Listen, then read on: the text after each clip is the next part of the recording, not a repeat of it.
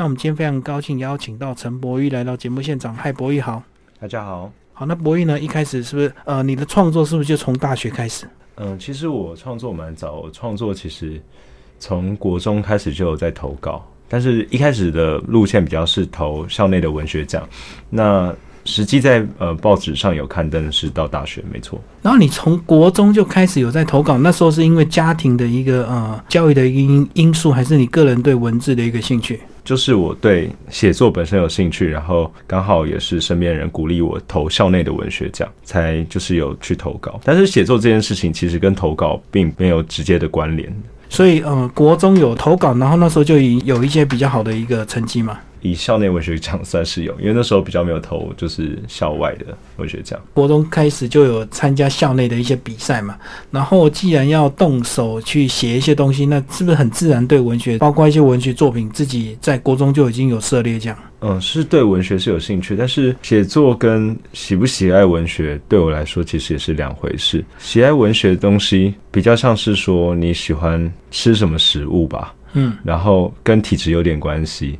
你喜欢吃辣的，喜欢吃泰国菜，喜欢吃意大利面。但是喜欢写作的情形比较像是你喜欢当厨师，你喜欢做甜点给别人吃，你喜欢做菜，你喜欢有控制火候，你喜欢看到客人收到他们回馈这样子。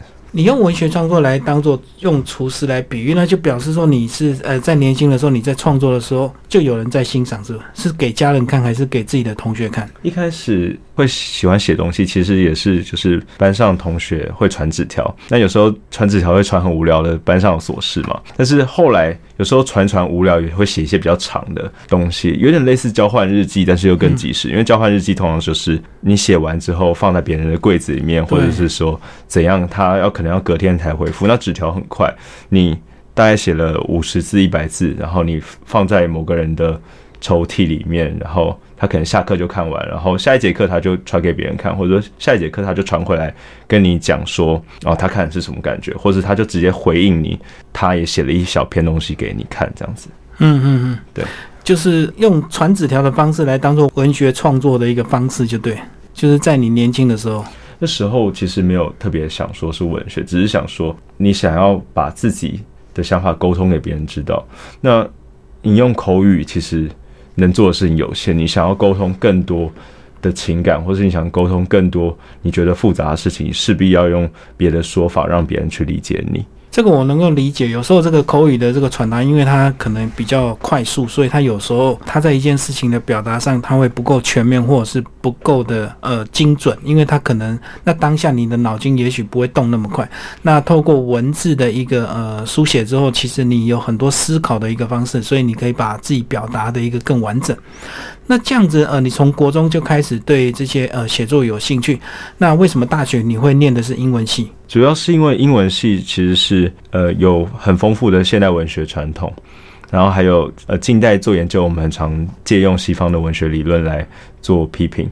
那在中文系的训练基本上还是比较呃传统的国学的训练。嗯，对。那英文系对于写作现代文学，比如说现代散文、现代小说、现代诗，其实是有比较好的养分以及训练的。哦，所以你这个念英文系也是跟现代文学是有关系的。对，就是以你以现代语言去做创作的话，你必须了解更多的语汇，而不是只是比较像是做学术吧。因为在中文系当然也有做创作的部分，那可能对我来说比较嗯，现代文学这一块可能就还是看每个老师自己的选择有没有要去谈。但是在英文系来讲，基本上呃，现代文学这件事一定是一个重点，这样子。哦，我知道过去有些人他念英文，他纯粹考量的是因为工作，他并不是说像你一样为了这个现代文学的这样一个思考。那主要是正大英文系，不只是正大英文系啦，很多英文系如果他不是注重在应用外语的部分的时候，它还是其实有很多的面向，比如说文学、语言学、翻译，还有教育。它其实有很多块，那每个人到了大三、大四之后，会自己找出自己的路去修自己喜欢的修的课，这样子。好，那以你这本作品叫做《弄泡泡的人》呢，这个呃，整个作品收入大概也有从大学收入到现在嘛，对不对？对，最早的一篇作品其实就是大一的作品，然后刚刚我提到的道南文学奖，其实有一篇就是那时候得奖作品，呃，其实大家可以就是找得到是哪一篇作品，但是我觉得蛮有趣的是，如果不讲的话，我不知道大家看不看得出来哪一篇是最小的那篇少作的。你在道南文学奖那时候大一，你就说你三个奖项都已经拿到了。对，然后这个大一就有这样的一个成就，你真的算是天赋，还是说你在国中、高中那时候还是有对自己有进行一些训练？训练主要是还是自我要求啊。但是得奖这些东西基本上蛮看缘分的，看你当时的写作状态，也看当时的评审有没有跟你有对到，当然也看自己的功力以及当届的参赛者的功力。所以其实基本上会在什么时刻得到什么样的奖项，有一些运气成分在里面。重点那个除了你自己写的好之外，当然也要对评审的一个味道就对了。对，还有。当届的参赛者到底是怎么样的一个组合，其实也会影响，或者其实那时候可能是说趋势吧，因为有一些作品如果是议题取向的话，其实是在有一些文学奖场域其实是蛮吃香的。所以你那时候这个投稿完全都没有去做研究或去做一些，我知道有些人投稿他会去做功课，你知道吗？那你纯粹就是一种平常心，然后就这样得了，是吧？对，基本上投奖对我来说，只是要让可能是让更多人看到我作品的一个管道，而不是说。真的是要得到什么名声？因为基本上文学圈子很小，然后现代看文学的人也没这么多。像我得了道南文学奖，颁奖典礼的时候其实很很，也不说很凄凉，就是其实就是我得了三个奖，但是我还是就是默默的下山，就是我们校舍在山上，然后默默下来，好像没有发生过这件事情一样。然后身边的人听过的人就觉得你很厉害，但是大部分人其实还是没有听过你的。对，所以其实文学奖这种东西，真的只是一个可能让更多人知道你的方式，但是并不是说有这么强的目的性去操作这样子。因为其实对一般人来讲，即使你得再多文学奖，不认识文学的人，他还是不会认识。那至少在文学圈去认识。那以文学圈来讲，你那时候这个大一就得到这些奖，你后来在后来的创作会不会就开始自己给自己一些压力？因为你等于有一些桂冠在你身上一样。写作的压力真的是到大学之后开始意识到自己是一个可能被人家期待说是一个会写的人的时候，才开始会有。那主要给的压力也不是说我要写的多好，主要写的压力通常都是说，我现在写出了这些作品，那我还能再写其他作品吗？嗯嗯。那我写作品是不是在重复我自己，还是我多写出来这些作品是真的有它被写出来的价值？比较会思考的是这这个方向。所以简单讲，就是说你写出来的作品到底要给谁看这样子嘛？呃，如果你的作品没有被人家读，或者是大家不喜欢读，它好像就没有被创作的一个需要。嗯，也不完全。这个问题有点像是说，如果我是在一个呃孤岛上，如果只有我一个人存在的话，我是不是还需要写作？哦，我懂你的意思，因为你创作出来就肯定就没有人看，但是到底你还要不要写下去？对，其实写作要不要给人看是另外一回事，因为其实，呃，写作的第一个读者以及呃，写作本身就是思想以及言说的某种延迟。那我们知道记忆跟时间的关系，其实也是就是处于一个延迟状态的事情。所以写作本身其实就是让你能够有过去。跟过去的自己以及过去的时间保持联系的一个方式，所以写作对人来说，第一个它就有记忆的功能，第二个功能它就是让你保持呃人有同一性，或者是说有呃延续感的一个存在的一个。一个手法，所以你这样讲，就是其实即使是你一个人，还是有创作的一个必要，因为至少在记忆上，等于是可以整理自己过去的一些生活的一个记忆，一些片段，把它整理出来，变成一个作品。这样，第一个就是整理记忆，第二个就是证明我个人的存在这一件事情，好像是有这个东西，呃，你才会。存在，我懂这个有点像艺术家创作一个画作一样，然后因为有这个画作证明这个呃艺术家的一个存在，这样，所以文学家的一个证明也是用自己的一个文学作品来证明，这样。是，其实每个人都在做这一件事情哦，帮助记忆其实是大家在写脸书啊，或者写日记啊，或是甚至说不是用书写的形式，是像刚刚说其他艺术形式。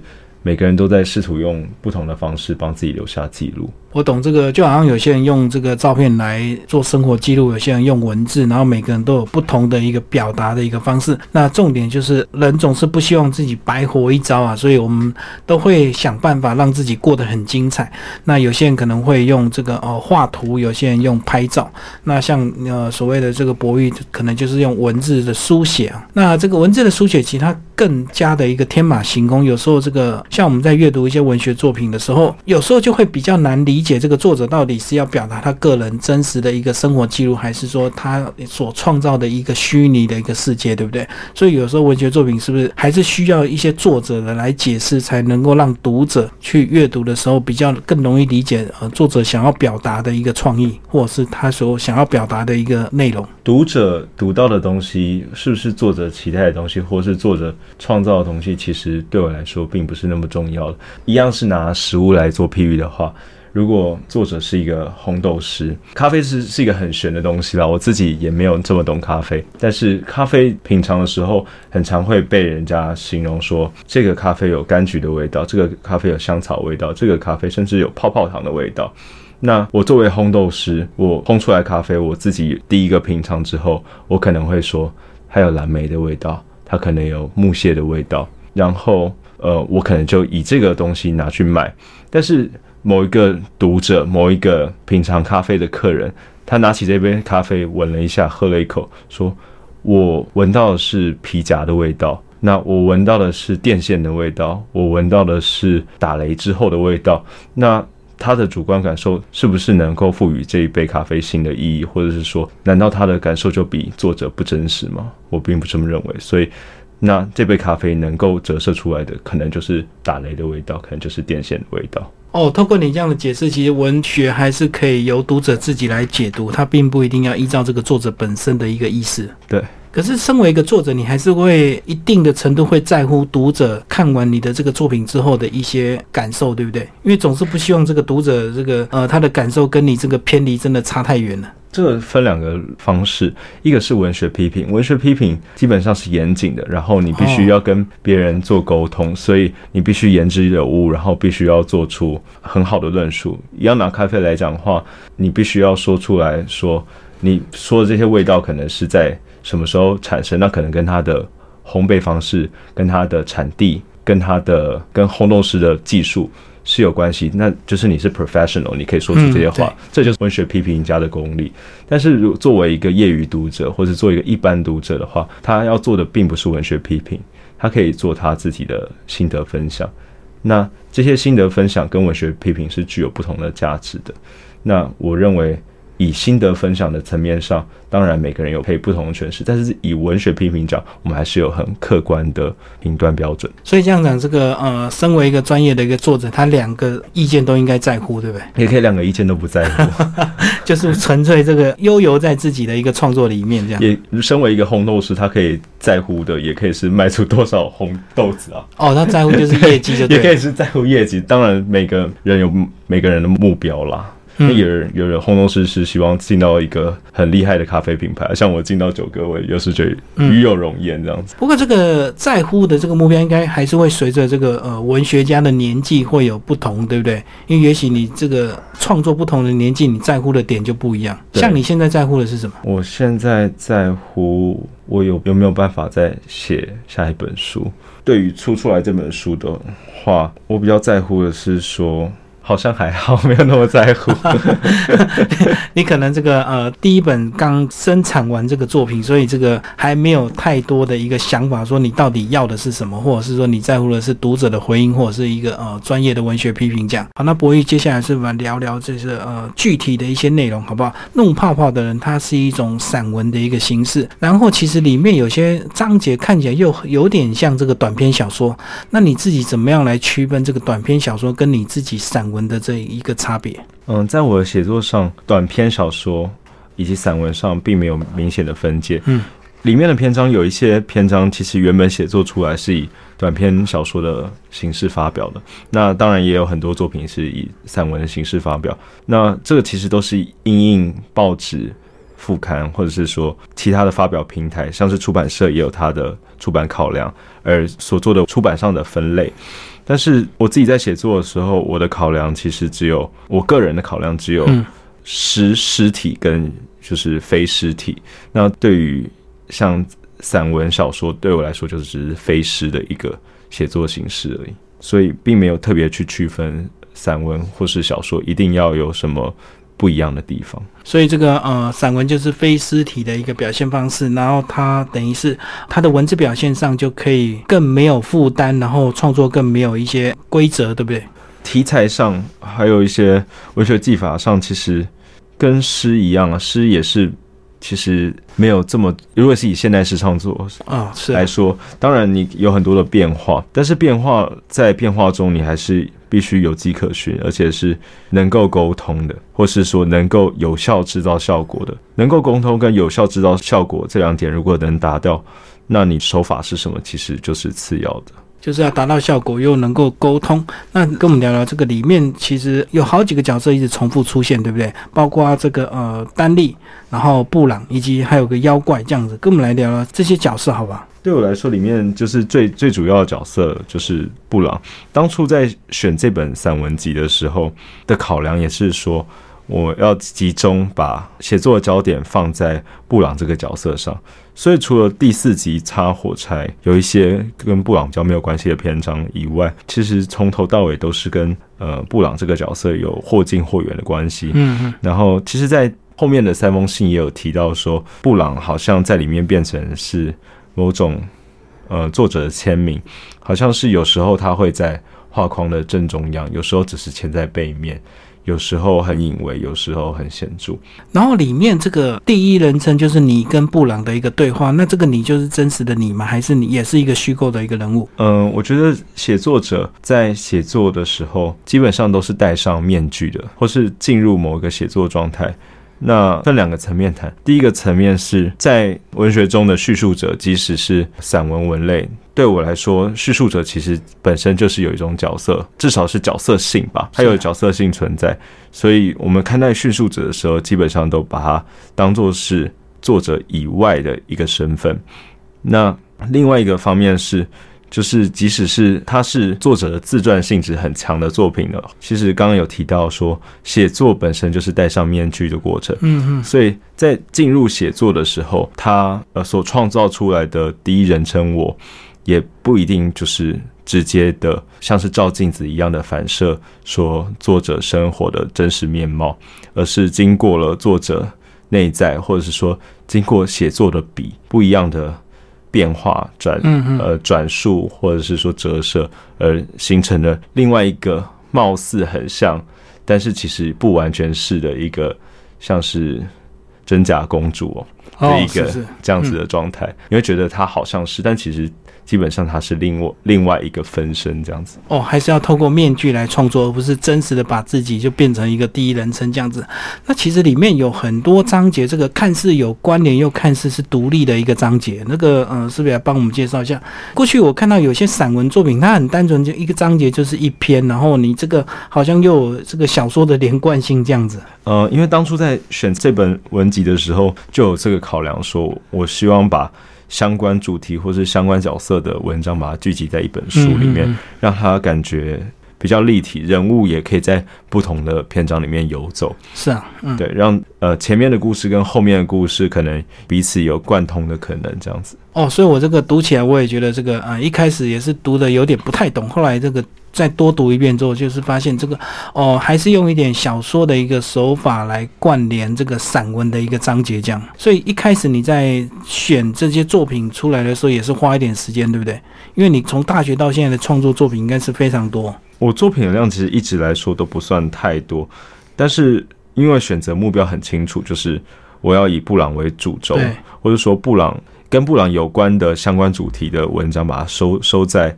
这一本书里面，所以其实选择上并没有太大的障碍，这样子。就是以布朗为主，就对。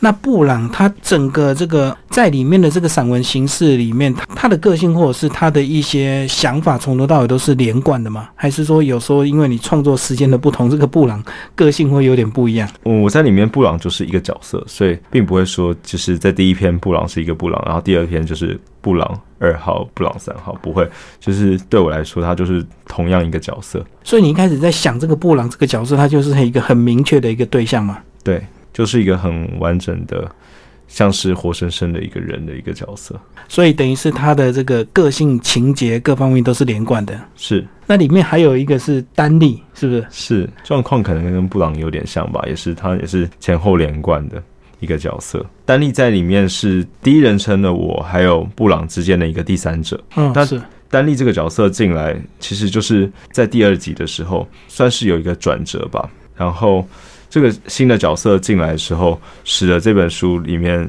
有了一个新的，好像是开始月亮开始从满月开始变成是新月的一个过程，月光开始变少了。然后月光开始变少，然后直到就是布朗发现就是出轨这件事情之后，变成新月完全没有月亮的日子之后，重新的开始展开后面的故事的时候，月亮又开始又圆起来嘛，我们就知道月亮又开始变圆。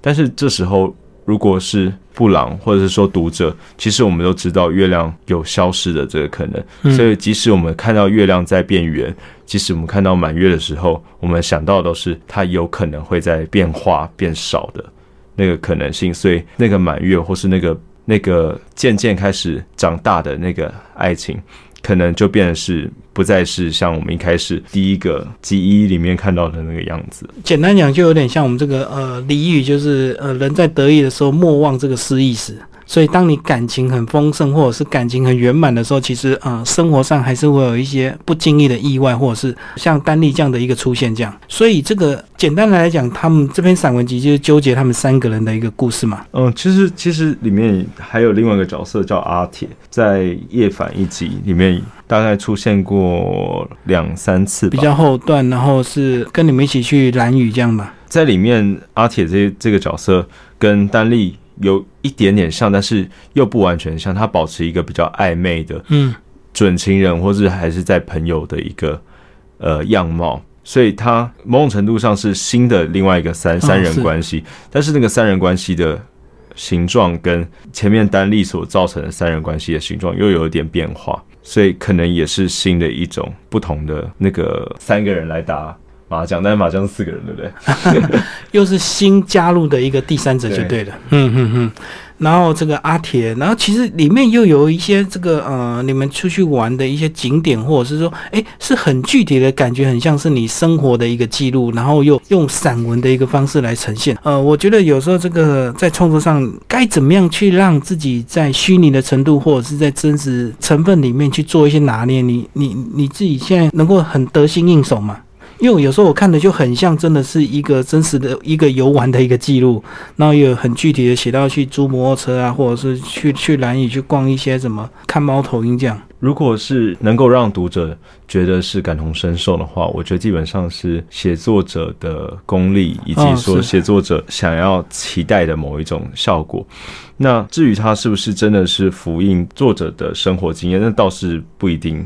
完完全百分之百，但是像是离岛蓝语的写作，或者是说里面提到的肯定，其实它也是有它的功能性的。嗯哼，就是关于前往一个异地、前往旅行，或是说出发到一个岛屿，出发到一个比远方还要远的远方，其实在感情的地图，或是在在书写上。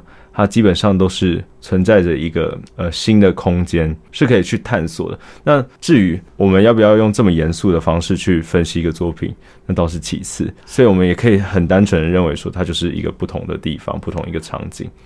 我就是有功能性的需求，对不对？就是把距离拉开到了一个比远方还要远的地方，就变成离岛这样子。然后在这个离岛就又有对这些人物的一个。故事的一个发展。这样，我觉得散文确实不容易读啊，但是这个很值得这个细细的一个品味啊，因为毕竟这个呃作者这个呃用尽心思把这个把他这个散文创作出来，当然有时候作者也不太希望一下子就被读者一下就读得太透，对不对？这样感觉没有什么成就感。就是拿刚刚的事情，我再做一个说明好了。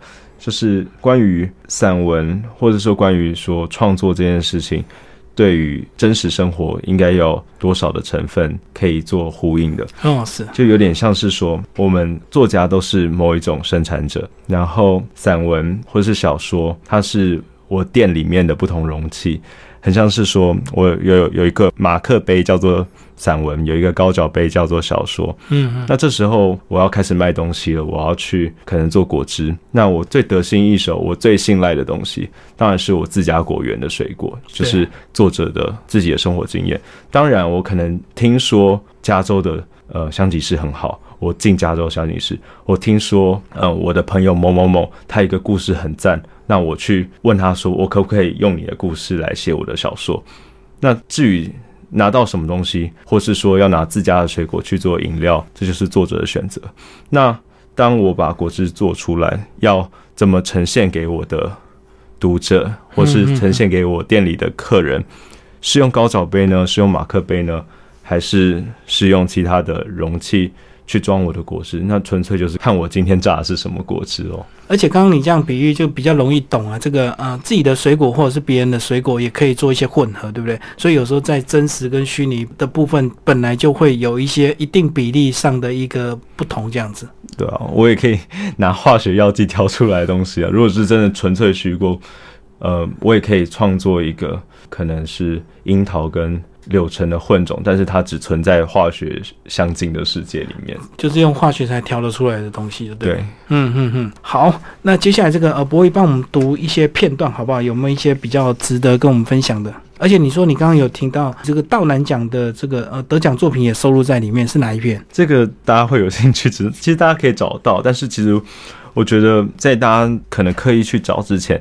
我觉得让他自己去发现，就是哪一篇看起来最像是少佐，因为我觉得大家一定会猜错。哦，是，就是这个让大家自己来尝试看看。如果要读的话，我想要读柠檬，有一点点长，但是我就读一小小段，我读最后一段就好。但其实柠檬的最后一段不是讲柠檬，是讲无籽葡萄。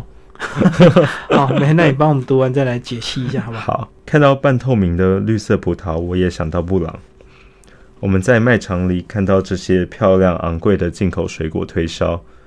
布朗试吃后没多说什么，有礼貌的示意我离开。可是被我看了出来，他已经暂时被困在那结实甜美的透明果肉里，只是太过奢侈的罪恶感卡在心中，像是结了无籽葡萄消失的籽一般。我坚持拿葡萄去结账。布朗心疼我花钱，决定取消今晚预设的宵夜，在家里吃葡萄。如果还有剩的，还可以配早餐呢。怎么打算都好像十分完美。